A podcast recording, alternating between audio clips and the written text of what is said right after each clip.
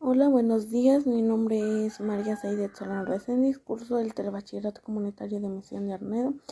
Eh, el tema que les voy a presentar el día de hoy es el potencial de acción en el sistema nervioso.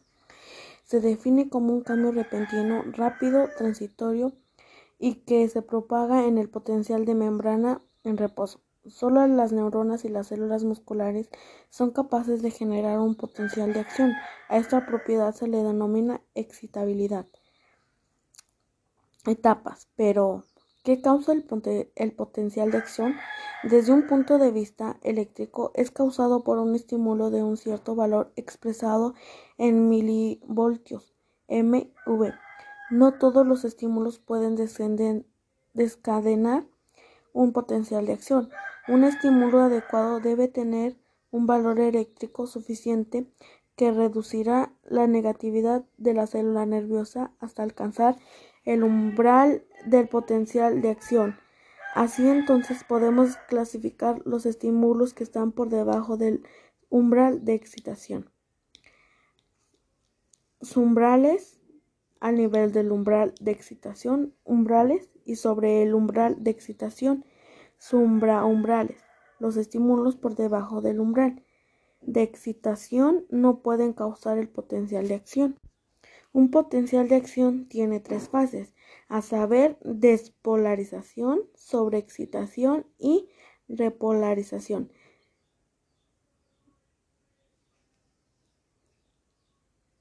La hipopolarización es el incremento inicial del potencial de membrana hasta el valor de membrana de excitación. El potencial de excitación abre los canales de sodio activados por el voltaje y esto produce un gran ingreso de iones sodio. Esta fase es conocida como despolarización. Durante la despolarización, el interior de la célula se vuelve más y más electropositivo hasta que el potencial se acerca al equilibrio hidroquímico del sodio que es más 61 MV. Esta fase de positividad extrema es la fase de sobreexcitación. Luego de la fase de sobreexcitación, la permeabilidad de, al sodio disminuye repentinamente debido al cierre de sus canales. El valor de sobreexcitación del potencial de la célula abre canales de potasio, actividades por voltaje, lo cual provoca una masiva salida de iones potasio, disminuyendo la electrono electropositividad de la célula.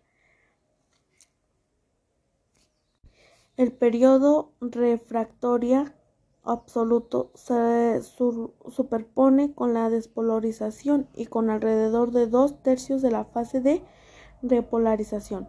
Un nuevo potencial de acción no puede generarse durante la despolarización, ya que todos los canales de sodio activados por voltaje están ya abiertos o siendo abiertos a máxima velocidad.